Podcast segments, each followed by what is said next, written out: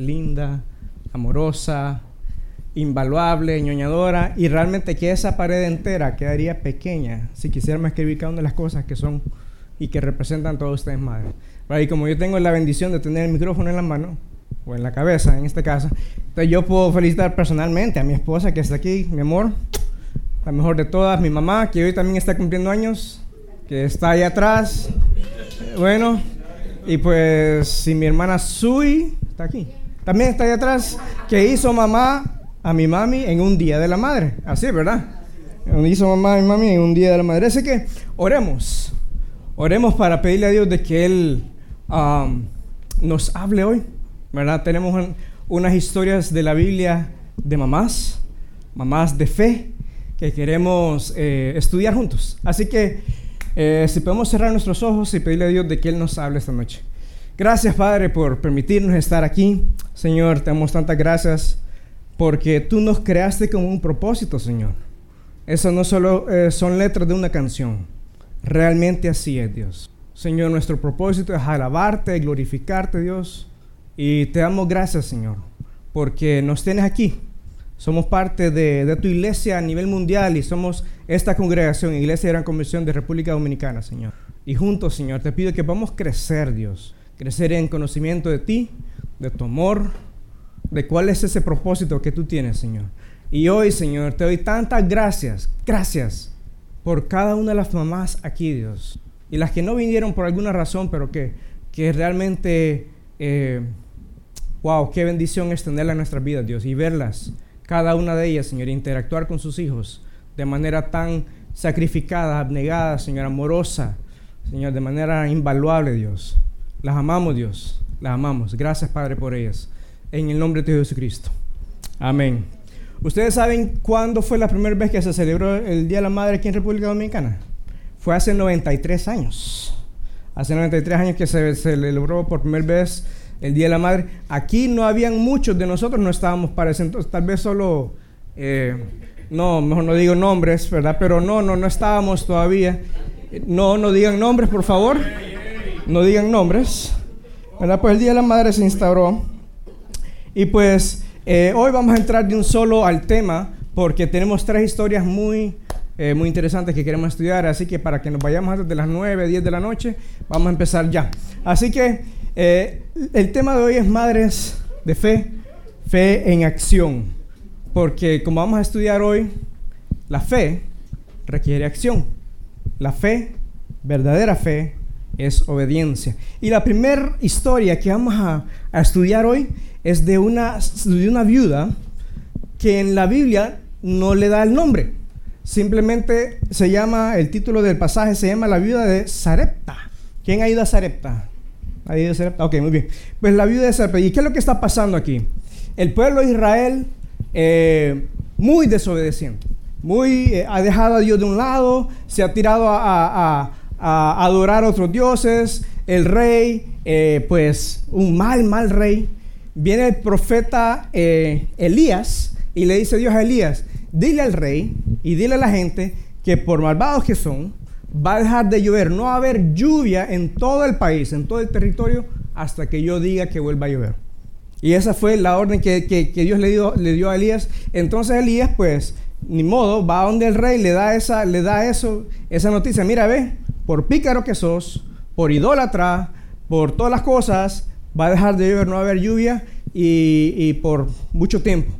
Entonces Elías tiene que huir y se va a esconder a un bosque. Y dice la Biblia que pues tomaba agua del arroyo y que los cuervos, los pájaros le traían el pan y la carne y Dios lo mantuvo ahí eh, eh, escondido porque el hombre tenía miedo de que lo iban a cortar la cabeza porque el rey, la gente creía que era culpa de Elías que no estuviera lloviendo. Pero no, no era culpa de Elías, era culpa de ellos mismos. Simplemente Elías estaba dando el mensaje de Dios. Pues llega el punto que eh, ninguno de nosotros hemos vivido en un país donde deja de llover en todo el país. Nunca ha sucedido aquí en Dominicana, me imagino que en Venezuela, los venezolanos nunca, en Honduras nunca ha pasado, en Estados Unidos nunca pasa. Ninguno de nosotros hemos vivido en un lugar donde deja de llover, nada de lluvia. Imagínense que deje de llover en toda República Dominicana. Semana, mes, meses, años. Y en este, en este lugar, en este, en este, eh, en esta, lo que estamos estudiando, eh, en Israel, era, eh, era agrícola. Dependían de la lluvia. Sin lluvia no había cosecha. Sin cosecha no hay, no hay nada de comer. Pues la cosa es que viene y se le, se le seca el arroyo donde estaba, donde, donde Elías tomaba agua y ya no había comido. Entonces viene Dios y le dice, mira, ve, a, vete a Sarepta, porque ahí yo le voy a instruir a una viuda que te dé de, comer, que te mantenga. ¿verdad? Entonces viene y, y, se va, se va Elías a Sarepta. Y pues vamos a empezar en el verso, creo que el verso 10 de 1 Reyes 17. Y dice que, que Elías al llegar a la puerta de la ciudad encontró una viuda que recogía leña. Eh, la llamó y le dijo, sigue diciendo, por favor, dice, tráeme un vaso con agua, una vasija con un poco de agua para beber. El hombre venía caminando, entonces vengo yo y me pongo a pensar, esta mujer ha de haber dicho, hey, pero qué tigre este, que, sin conocerme viene y, me, pide, me pide agua. Pues viene y, y, le dice, tráeme algo de beber, tráeme agua, por favor. Verso 11 dice, mientras ella iba por el agua, eh, él volvió a llamarla y le pidió, le dijo, espérate, no, antes de que y le pidió, también tráeme, tráeme también, por favor, un pedazo de pan. Tengo hambre, no solo tengo sed, tengo hambre. Miren lo que dice el verso 12. Miren cómo ella le contesta, verso 12. Tan cierto como vive el Señor tu Dios, respondió ella, que no me queda ni un pedazo de pan.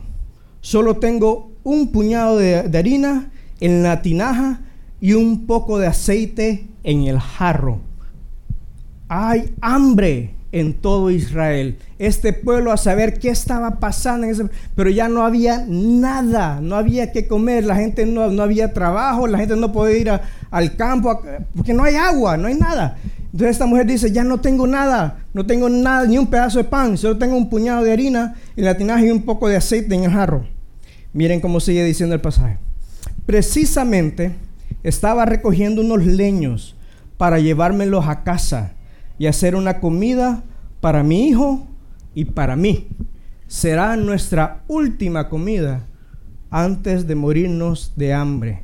La gente en el pueblo ahí en Sarepta a saber cómo estaban, pero estaba fea la cosa no hay comida, los colmados no están fiando, los colmados están cerrados ya, eh, no ha llovido en mucho tiempo, eh, no hay no hay nada que comer. Y esta pobre mujer dice, mira, ve, esto es lo último que me queda. Mi plan es recoger esta leña, hacer un fuego, hacer un pan, una tortita de pan para mi hijo, para mí, la comemos y a acostarnos a morirnos. Ninguno de nosotros ha estado en una situación tan difícil.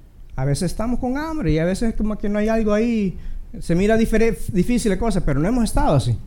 Bueno, mire cómo dice el verso 13. No temas, le dijo Elías. Vuelve a casa y haz lo que pensabas hacer. Pero antes, prepárame a mí, prepárame un panecillo con lo que tienes y tráemelo. Yo me lo voy a comer Luego, haz algo para tú y para tu hijo. Entonces viene esta mujer y le dice, oye, alto ahí, tiguerón. Tú no escuchaste, tú no me escuchaste decir de que solo me queda un poquito de harina, un chin de aceite y es todo. No hay para después. No puedo hacerte una a ti para que tú la porque después no me queda para nada para mí. Oye, pero que tú no me has escuchado lo que te estoy diciendo. Tú no ves que el hambre que hay. Tú no ves cómo está la cosa. No hay nada. No hay nada. Tú, tienes que, tú quieres que yo te dé lo último, lo único que me queda. Pero viene y Elías le sigue hablando. Verso 14. Miren, viene, viene, voy a volver a leer el, verso, eh, el verso de No temas, le dijo Elías. Vuelve a casa y es lo que pensaba hacer. Pero antes, prepárame un panecillo con lo que tienes y tráemelo. Yo voy a comer primero. Qué cosa. ¿ah? Y luego haz algo para ti y para tu hijo. De ahí sigue diciendo el verso 14.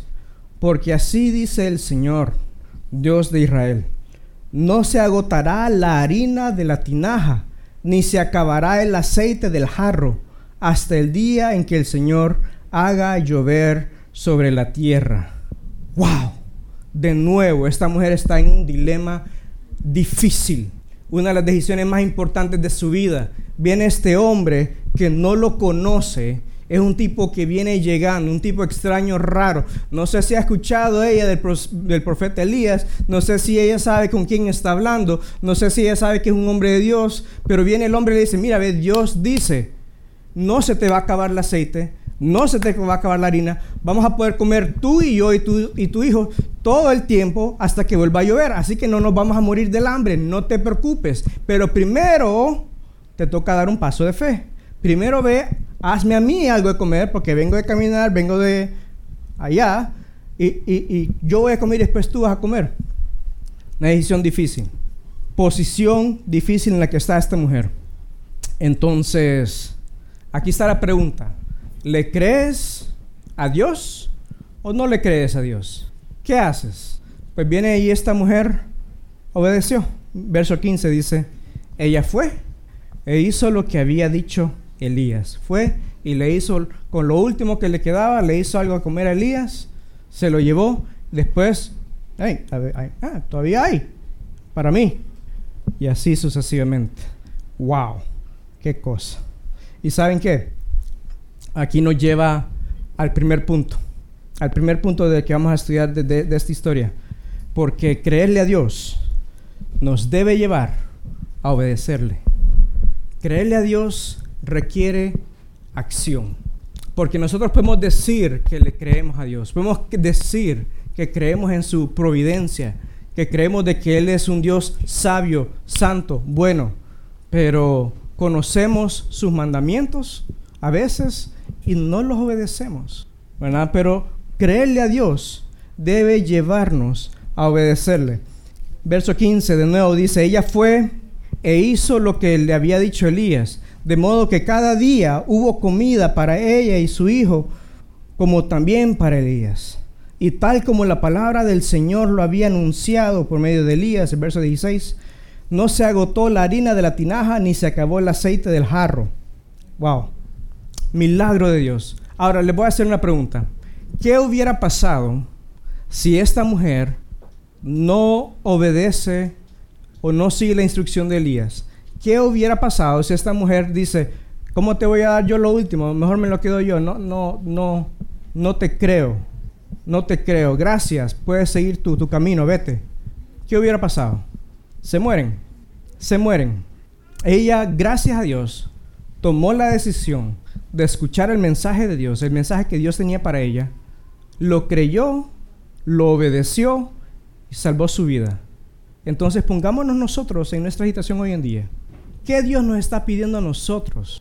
Y estamos hablando de madres de fe, pero aquí yo le hablo a todos nosotros.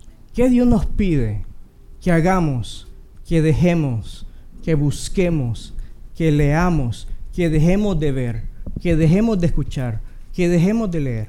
¿Qué Dios nos pide? Y nosotros, eh, no, me voy a quedar así como estoy porque así estoy cómodo, estoy cómoda. No creerle a Dios, creerle a Dios y podemos ver milagros. No creerle a Dios, como el siguiente punto, ¿verdad? Bueno, dicho, obedecer, eh, creerle a Dios es obedecer. Y obedecer te salva tu vida. Creerle a Dios es obedecer.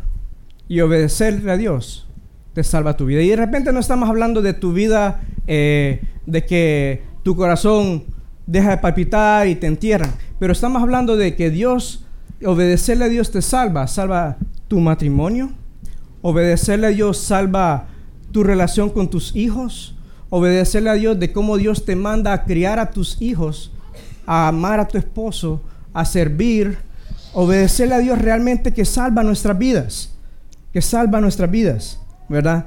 Eh, y saben que, y a la inversa también.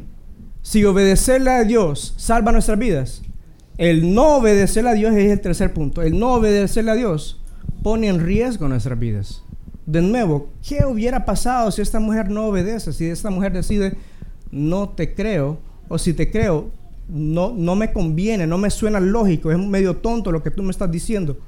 Pero esta mujer decidió obedecer, decidió creerle a Dios.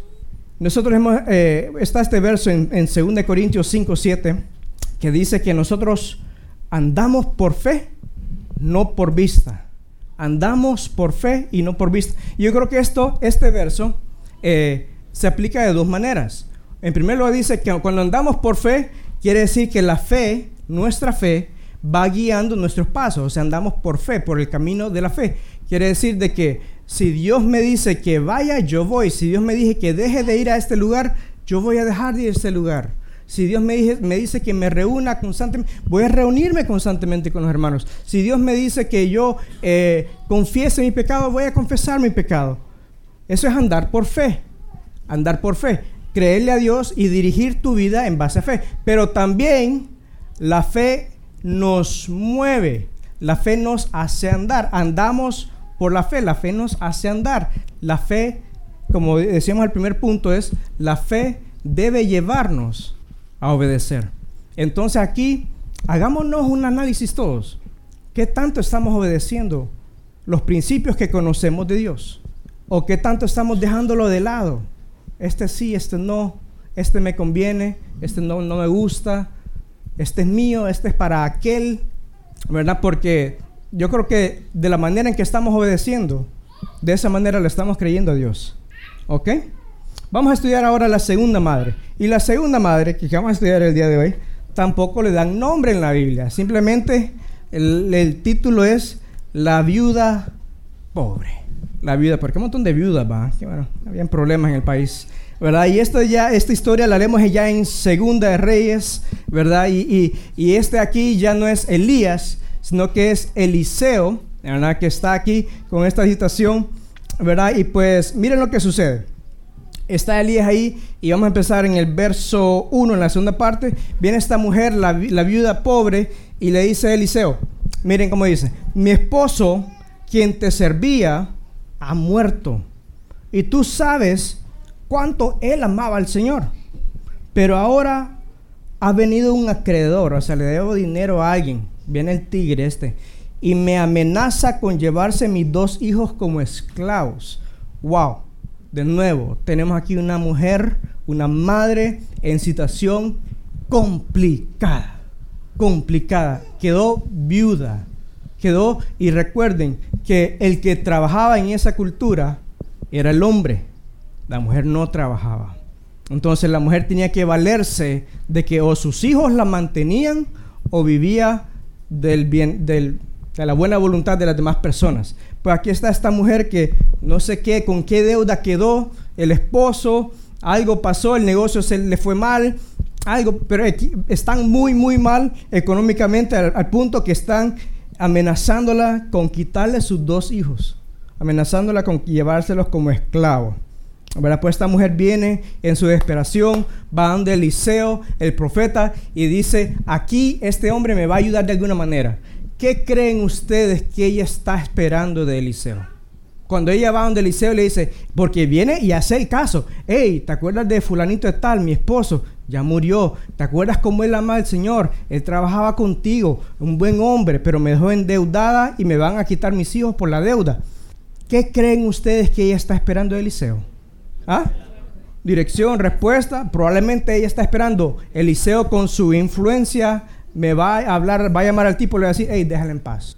O Eliseo va a armar un grupo, hey, recojamos una, una ofrenda aquí para pagarla. Pero ella, me imagino que es lo que ella está buscando. ¿verdad? Pero viene y Eliseo eh, le sale con otra. Verso 2. ¿Cómo puedo ayudarte? Preguntó Eliseo. Dime, pero dime. Y viene y la pregunta, ¿Qué tienes en tu casa? ¿Qué tienes en tu casa? Ah, interesante.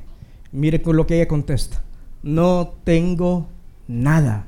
Solo un frasco de aceite de oliva, contestó ella. No tengo nada. Óigame, esa es una situación precaria. Cuando lo único de valor que hay en tu casa es un botella, una botella de aceite verde. Y eso es lo que esta mujer tenía.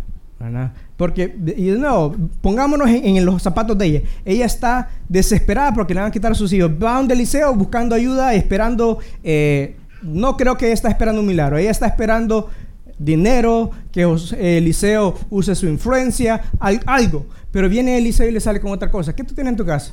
No tengo nada, mira, eh, una botella de aceite verde, una botella de aceite, lo único que tengo. Wow. También vamos a ver lo que dice el verso 3. Entonces Eliseo le dijo, pídele a tus amigos y vecinos que te presten todas, escuchen bien, todas las jarras vacías que puedan. Ve y recolecta todas las jarras que hay en este pueblo. Si necesitas montarte una guagua e ir al otro pueblo, montate, busca un burro, busca un recolecta todo lo que puedes, todas las jarras vacías que puedas. Recolecta todo. Verso 4. Luego ve a tu casa con tus hijos y cierra la puerta. No sé por qué se va. Y cierra la puerta. Y después dice, y vierte en las jarras el aceite de oliva que tienes en tu frasco. Y cuando se llenen, ponlas a un lado. Te viene la mujer, me imagino que pudo pensar, oye, es, que tú no estás escuchando lo que te estoy diciendo, o tú no estás escuchando lo que tú mismo estás diciendo, pero solo tengo una botella de aceite verde. Solo tengo una botella. Y tú me dices que vaya a recoger jarras y que vaya llenándolas, virtiendo y que cuando vayan llenando, la. Oye, de nuevo, de nuevo, aquí es donde entra lo único que nos puede ayudar en esa situación, que es la fe. Creerle. No creerle a este hombre, sino creerle a este hombre de Dios. Creerle que es Dios que te está hablando a través de este hombre. Creerle que es Dios mismo que te está dando esta instrucción. ¿Cuántas veces nosotros hemos llegado donde alguien con problemas y abrimos nuestra vida? Mira, es que es culpa de él, es culpa de ella. Eh, y viene esta persona y me sale con algo que yo de repente no quiero escuchar. Pero es la verdad. Y nosotros decimos que tú estás, que no me estás escuchando, es problema de él, él fue el que. No, pero ¿y tú? Yo quiero que tú, quiero que tú, que tú hagas que tú te muevas, que tú creas, que tú creas. Bueno, pero el verso 5, entonces ella hizo lo que Eliseo le dijo que hiciera. Con todo y lo ilógico, ridículo, que lo que Eliseo le está diciendo que haga, ella decidió, porque es una decisión, ella decidió creer. Verso 5. Y es que en realidad es ahí donde yo puedo ver el siguiente punto. Creerle a Dios debe llevarnos a seguir consejo sabio, consejo de Dios. Creerle a Dios debe hacerme, debe llevarme, debe motivarme a seguir consejo. Cuando yo voy con un problema, mira, tengo esta situación que no sé qué hacer. Ah, ok, mira, ve, lo que Dios te dice que hagas es esto, esto y esto. La decisión es mía. ¿Le creo a los principios de Dios? ¿Le creo a ese consejo sabio o no le creo? ¿Cómo sabes si un consejo es sabio o no es sabio? ¿Cómo lo sabes? Yo creo que un consejo sabio, un consejo que viene de Dios, no rompe, no rompe ningún principio bíblico. Si alguien te da un consejo y tú no estás seguro si rompe principios bíblicos o no, déjalo allí y pide más consejo. Pero si alguien te da un consejo y tú dices, no, pero eso no, no va de acuerdo a lo que, a la palabra de Dios, deja eso porque no sirve. Puede venir de un psicólogo, puede venir de un doctor, puede venir de alguien que se diga pastor o profeta, lo que sea. Pero si un consejo que tú recibes rompe algún principio de Dios, déjalo porque no es un buen consejo. El consejo que viene de Dios no rompe sus principios. El consejo que viene de Dios no rompe sus principios. ¿Verdad? Verso 5, entonces ella hizo todo lo que se le indicó. Miren cómo, cómo, cómo sucede esto. Dice, sus hijos le traían las jarras y ella las iba llenando, las llenaba una tras otra. Y verso 6 dice, pronto, todas las jarras estaban llenas hasta el borde, estaban ahí, estaban, ya habían llenado todas las jarras que habían, llenado, que habían traído. Y viene ella y dice, tráeme otra jarra, le dijo uno de sus hijos. Ella ya estaba feliz, estaba emocionada, ¡eh, fiesta! ¡Qué montón! Ya no hay más, le dijeron, ya no hay más. Y al instante el aceite de oliva dejó de fluir. Ese es el milagro de Dios. Es el milagro de Dios.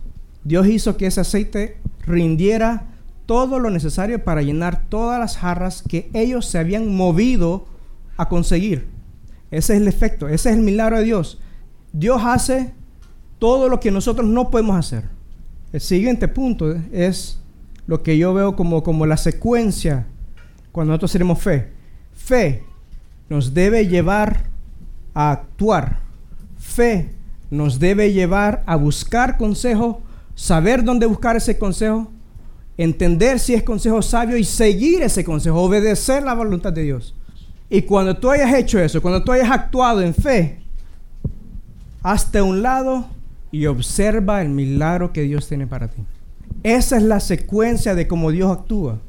Tú créele, tú actúa en base a esa fe, creyéndole y obedeciéndole, y después hazte un lado y observa el milagro que Él tiene para ti. En cualquiera, cualquiera que sea la situación. Déjenme contar una historia. Hace un par de años eh, se, nos, se, nos, se nos metió la idea al grupo de jóvenes, grupo de jóvenes, ¿verdad? De que íbamos para, íbamos para un campamento de jóvenes a Honduras. Era más o menos como enero, febrero, cuando empezamos a hablar del asunto. Excelente, hagámoslo. ¿Y qué vamos a hacer? Bueno, vamos a empezar eh, y, vamos a recoger fondos. Entonces vamos a empezar a, vender helados. Vamos a hacer helados para ir a vender helados a la pulga todos los domingos. Y ahí estuvimos. Algunos más que otros, pero ahí estuvimos. Miren, ¿ven? Sudando y haciendo helado tras helado, tras helado, tras helado. El domingo ir a vender ir a vender. Aquí os, estuvimos trabajando trabajando duro, todo un año. Fue una sudada buena, una buena sudada. Después de mucho trabajo, escuchen bien, después de mucho trabajo, no teníamos ni nada, ni una fracción del dinero que necesitábamos para ir a Honduras.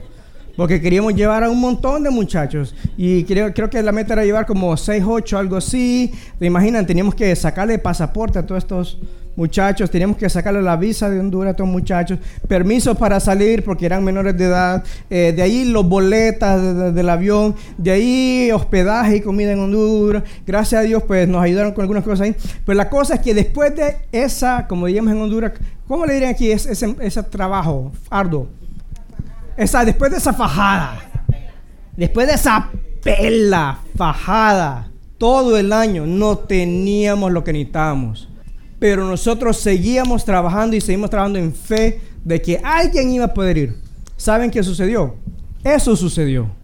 Creímos, actuamos y después Dios puso como el 95% de los fondos necesarios. ¡Pah! En el tiempo que lo necesitábamos. Teníamos más dinero de lo que creíamos que jamás íbamos a poder tener. Y nos fuimos con un grupo de jóvenes. Eso es lo que sucede. En cada área de nuestra vida puede suceder eso. Eso es lo que sucede. Nosotros creemos, actuamos y de ahí viene el milagro. De ahí el verso 7 dice, siguiendo con la historia de la viuda pobre, cuando ella le contó al hombre de Dios lo que había sucedido, él le dijo, ahora vende el aceite de oliva y paga tus deudas. Ya no vas a perder tus hijos, no te preocupes. Eso, olvídate. Tu familia está a salvo. Paga tus deudas. Tú y tus hijos pueden vivir de lo que sobre. ¿Cuánta aceite tenía esa mujer? Pero era suficiente. Suficiente. Wow, cómo me gustaría encontrarme esa vasija allá. Para solo ir echando aceite. O la de la harina y el aceite para solo hacer pan. Santiago 2.14. Santiago 2.14 dice, amados hermanos, y esto aquí viene, amados hermanos, ¿de qué le sirve a uno decir que tiene fe si no lo demuestra con sus acciones? ¿Puede esa clase de fe salvar a alguien? ¿De qué le sirve a uno decir que tiene fe si no lo demuestra con sus acciones? ¿Puede esa clase de fe salvar a alguien? La viuda fue a buscar ayuda, ¿eh? Estaba desesperada, estaba desesperada. Viene y le dijo, Eliseo, al menos, tal vez le dijo, ora por nosotros, Eliseo, usa tu haz algo por nosotros, ¿verdad? Que Dios nos ayude. La mujer fue y le dijo, minita, que tú me rescates. Me van a quitar mis hijos. Viene Eliseo y le da un trabajo que hacer. Algo ridículo, parecía ridículo. Viene Eliseo y le da, vamos a decirle así, un consejo. La, la orden, lo que Dios le está diciendo que ella haga. Ella tiene la decisión de tomar ese camino, de creerlo o de no. O de quedarse con su fe. Su fe de que Dios va a hacer algo por ella. Pero ella no. Ella no se quedó solo con su fe. Así como dice el verso, ella puso su fe en acción. ¿De qué le sirve a uno decir que tiene fe si no lo demuestra? Esa clase de fe no puede salvar a alguien. La fe por sí sola no es suficiente, a menos que produzca buenas acciones. Eso lo dice el verso 17, ahí mismo en, ahí mismo en ese pasaje de Santiago. El verso, eh, la tercera historia que tenemos para el día de hoy, esta sí tiene nombre. La tercera mamá que vamos a estudiar hoy es Ana. Y Ana es la mamá de Samuel, la mamá del profeta Samuel. Y esta historia está en Primera de Samuel, en el capítulo 1. ¿Y qué es lo que está pasando? Déjenme darle un poquito de historia. Está el Caná, y en algunas, algunas versiones dice el Cana, pero aquí dice el Caná. Y el Caná tenía dos esposas. Desde ahí empieza un poco, poco mal la cosa. El Caná tenía dos esposas, tenía a Ana y tenía a Peniná. Y pues dice la Biblia que Peniná tenía varios hijos, tenía muchos hijos, hijos, hijas, ¿verdad? Pero dice la Biblia que a quien el Caná amaba era a Ana. Dice que era su, su, su, su preferida familia disfuncional, ¿eh? En primer lugar, el hombre tenía dos esposas, familia disfuncional. Viene y, una tenía muchos hijos y, y, la que tenía muchos hijos, dice la Biblia, que se burlaba de la que era estéril. Familia disfuncional, ¿eh? Cosa tremenda aquí. Y, y, aparte de eso viene el Caná y dice que a quien amaba realmente, a de su preferida, era Ana, al punto que le daba más comida a ella que le daba a la otra. La otra de repente estaba muy flaquita o qué, pero a Ana la alimentaba bien y a, la otra la, tenía medio mal ahí. ¿no? Pues así dice la historia. Pues vamos a empezar a leer en el verso, en el verso 6. Miren cómo dice, pues por esto Peniná, que era su rival. Aquí están las dos mujeres del Caná. Dice que Peniná era su rival. No dice era la otra esposa. No dice era la... ¿Cómo sería eso? La, la con, con esposa la esposa segunda, ¿no? Dice que era su rival y dice, y la molestaba. Y, miren qué mujercita dice, dice, y la molestaba y se burlaba de ella, humillándola, porque el Señor la había hecho estéril. Se burlaba de ella porque el Señor la había hecho estéril. De ahí el verso 7 dice, cada año cuando iban al templo del Señor, Peninal la molestaba de este modo, por eso Ana lloraba y no comía. Y esto sucedía todos los años, constantemente. Esta era la vida de la pobre Ana. Un bullying horrible, porque era estéril, pero comía bien. Gracias, León. Pero comía bien. Miren lo que dice el verso 9. antes de que sigamos. Ni las mejores novelas pueden sacar un guion como este ustedes. Y esta es vida real. Esta es historia escrita historia escrita. Este es el libro de Primera de Samuel en la Biblia, es historia escrita. Ni en las mejores novelas pueden ustedes encontrar una onda así. Verso 9. En cierta ocasión dice, estando en Silo, Ana se levantó después de la comida. El sacerdote Elí, el sacerdote Elí estaba sentado en un sillón, dice, cerca de la puerta de entrada del templo del Señor. Y Ana, llorando y con el alma llena de amargura, se puso a orar al Señor. Después el verso 11 dice, y le hizo esta promesa, Señor Todopoderoso, miren cómo ella se dirige al Señor. Señor Todopoderoso. Hoy en día, esa palabra Señor vale muy poco. En este entonces, en lo que estamos leyendo, Señor no se le decía Señor a cualquiera. Y ella le estaba reconociendo a Dios como Señor. Señor Todopoderoso, dice. Si te dignas, en si te dignas contemplar la aflicción de esta sierva tuya, y te acuerdas de mí y me concedes un hijo, yo lo dedicaré toda su vida a tu servicio, y en señal de esa dedicación no se cortará el pelo. Miren lo que dice el verso 12. Como, Ana estuvo orando un largo rato. ¿Cuánto es un largo rato? No lo sabemos. Pero estuvo allí orando, orando y orando y orando y, dice que en su corazón amargado y, le imploraba a Dios y no sé si estaba llorando, imagínense los mocos y, la mujer estaba desesperada clamándole a Dios.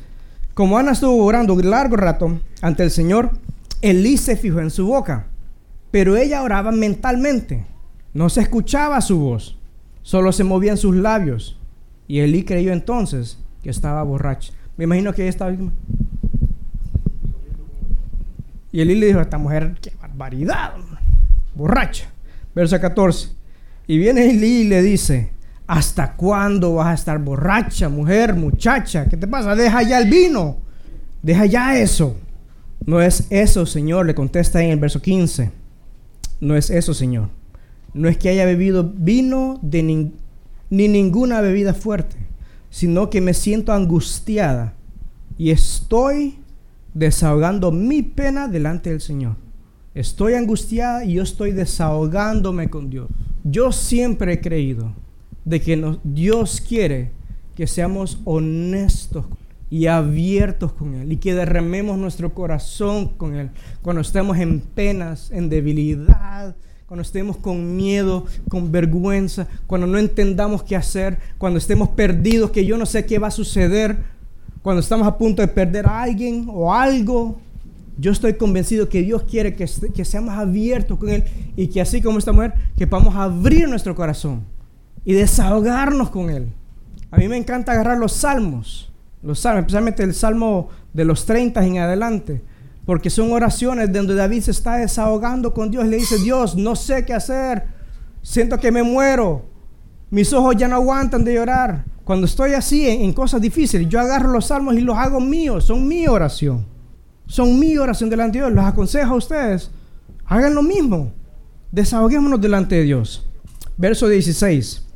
Viene ella y le dice, por favor no piense usted que soy una mala mujer, sino que he estado orando todo este tiempo porque estoy preocupada y afligida. Esta mujer estaba derramándose delante de Dios. Y este, lo que yo puedo ver de aquí, siguiente punto, es que la fe nos debe llevar a buscar a Dios en tiempos de angustia. Cuando estás angustiados, busca a Dios. Cuando estás en dificultad, tu fe que te mueva donde Dios, que te haga abrir tu corazón delante de Dios. Con las enfermedades, algún dolor emocional, alguna preocupación que tú tienes allí.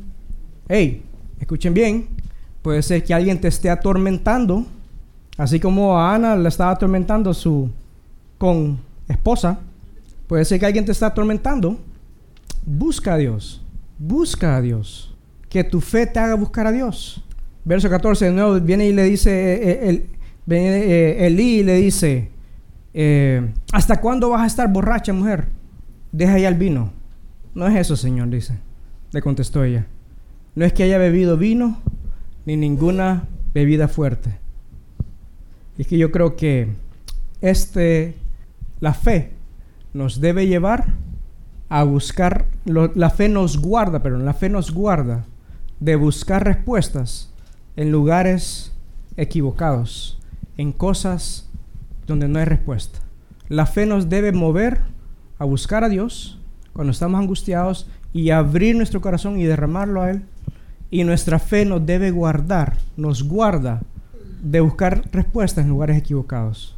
Vicios, alcohol, amargura, buscar respuesta en la venganza. Aún buscamos respuesta dándole la espalda a Dios por alguna razón. Cuando las cosas nos van mal, no, Dios no me sirve y le damos la espalda a Dios creyendo que esa es la respuesta. Y muchas veces sabemos que la respuesta es obedecerle a Dios y le damos la espalda a los principios de Dios. Pero creerle a Dios, realmente creerle a Dios, nos debe guardar de buscar respuestas en lugares equivocados. En lugares equivocados. Miren cómo termina esta historia aquí, esta parte dice. Verso 17, vete en paz, le contestó Elí, y que el Dios de Israel te conceda lo que le has pedido. A la mañana siguiente madrugaron y después de adorar a Dios, al Señor regresaron a su casa en Ramá. Después, dice, el Caná se unió con su, esposa Ana. No tengo que explicarles lo que es ¿verdad? Después el Caná se unió con su esposa Ana y el Señor tuvo presente la petición que ella le había hecho. Así que Ana quedó embarazada. Y cuando se, dio, se cumplió el tiempo, dio a luz a un hijo y le puso por nombre Samuel porque se lo había pedido el Señor. ¿Y saben qué? Eh, lo interesante de esta historia, y yo de niño nunca entendía esto, porque viene Ana y le dice a Dios, Dios, dame un hijo, y cuando tenga un hijo, te lo voy a dar a ti, lo voy a dejar al, templo para que te sirva toda su vida. Entonces yo me ponía a pensar, pero eso es como tonto. ¿Cómo es que viene esta mujer y le pide lo, que más quiero es un hijo? Soy estéril, no puedo, de repente, pero si me das un hijo, te lo voy a dar a ti. O sea, entonces no le pidas nada, porque pero después, ahora entiendo de que ese es uno de los mayores actos de fe. Cuando tú le entregas a Dios lo más importante, lo, que, lo más valioso para ti, tú se lo entregas a Dios. es un acto de fe. Y, y dice la Biblia que Ana cumplió. Ana cumplió. No es como algunos de nosotros que decimos, Dios, si tú me ayudas en esta, si tú me ayudas a salir aquí, te voy a servir o te voy a... Y de repente cuando Dios concede o nos da lo que pedimos, no me acuerdo lo que te había dicho. Yo no sé de qué tú estás hablando, de qué tú hablas. Yo no me acuerdo. Pero dice, dice aquí que Ana sí cumplió. Después de que destetó al muchacho Samuel, a los 15 años no asombró. no, no, no fue así. Después de destetar a, Samuel, lo fue y lo dejó al templo. Lo dejó en el templo y Samuel creció ahí, sirvió a Dios, pero no se quedó ahí. Después dice que Dios le dio, creo que habla de tres hijos y dos hijas más a Ana. No se quedó ahí Dios. Es lo que sucede cuando actuamos en fe. Es lo que sucede cuando actuamos en fe. Para cerrar hoy, como una reflexión, madres de fe que tenemos aquí hoy, para todos. Dios quiere que seamos personas de fe en acción. Fe en acción. La fe sin obras es muerta. La fe nos debe llevar a obedecer a Dios. Obedecer a Dios salva nuestra vida. El no obedecer a Dios pone nuestra vida en riesgo. El creerle a Dios nos lleva a actuar y nos salva, nos guarda de buscar respuestas en lugares equivocados. Dios no nos quiere que nos quedemos con una fe del diente al labio. Que podamos decir, ay, sí, yo creo en Dios, yo creo en Dios, pero mi vida no lo demuestra. Siguen los mismos problemas, sigo cayendo en lo mismo, sigo con la misma desesperación, no hay gozo en mi corazón, no siento esperanza. Dios no quiere que vivamos así. Dios no quiere que vivamos así. No nos perdamos de las bendiciones de Dios por no creerle. No nos perdamos de los milagros de Dios por no obedecerle. No nos perdamos. Dios no, no, Dios no solo nos salva de, de ir al infierno y nos da vida eterna. También Dios nos salva de vivir una vida aquí sin esperanza, sin dirección, sin rumbo. Dios nos da una vida con propósito. Dios, Dios nos marca el camino. Dios nos marca el camino. Dios quiere que seamos testigos de sus milagros. Testigos de su milagro con tus hijos, en tus familias, tus finanzas, tus relaciones, tu vida entera, tu vida con Dios. Y pues, por eso yo creo que, como hablamos al principio, cuando yo creo, el último ahí por favor, cuando yo creo, yo actúo y después de actuar, espero el milagro. Yo creo, yo actúo y luego espero el milagro de Dios. Oremos. Padre, te damos tanta gracias, Señor, porque, eh, porque tú eres un Dios lleno de gracia y misericordia, Dios. Y así como tú cuidas las aves de los cielos, tú cuidas las flores del campo, tú dices que tú te preocupas más por nosotros, Señor, que somos tus hijos, somos tu creación, Dios. Gracias, Dios, porque hay tantos ejemplos en la Biblia, Señor, de personas que actuaron en fe, obedecieron en fe y vieron tu milagro. Lo hemos visto nosotros, Señor, en nuestra propia vida. Lo que es creerte, obedecerte y ver tus milagros. Señor, yo te pido por todos aquí hoy, Señor, y quiero pedirte específicamente y especialmente por las madres aquí, Señor, que puedan ser madres de fe. Esa fe que se mire, que sea notoria por sus acciones, por su obediencia a ti, Dios. Bendícela, Dios. Bendice a sus hijos, bendice sus relaciones, sus finanzas, sus casas, su familia, Dios, sus trabajos, su salud, Dios. Bendícela, Dios. Señor, yo te pido que como iglesia, Señor, aprendamos a creerte. Y en humildad aprendamos a actuar y obedecerte. Que podamos ver esos milagros que tú tienes, Padre. En el nombre de Jesucristo. Amén.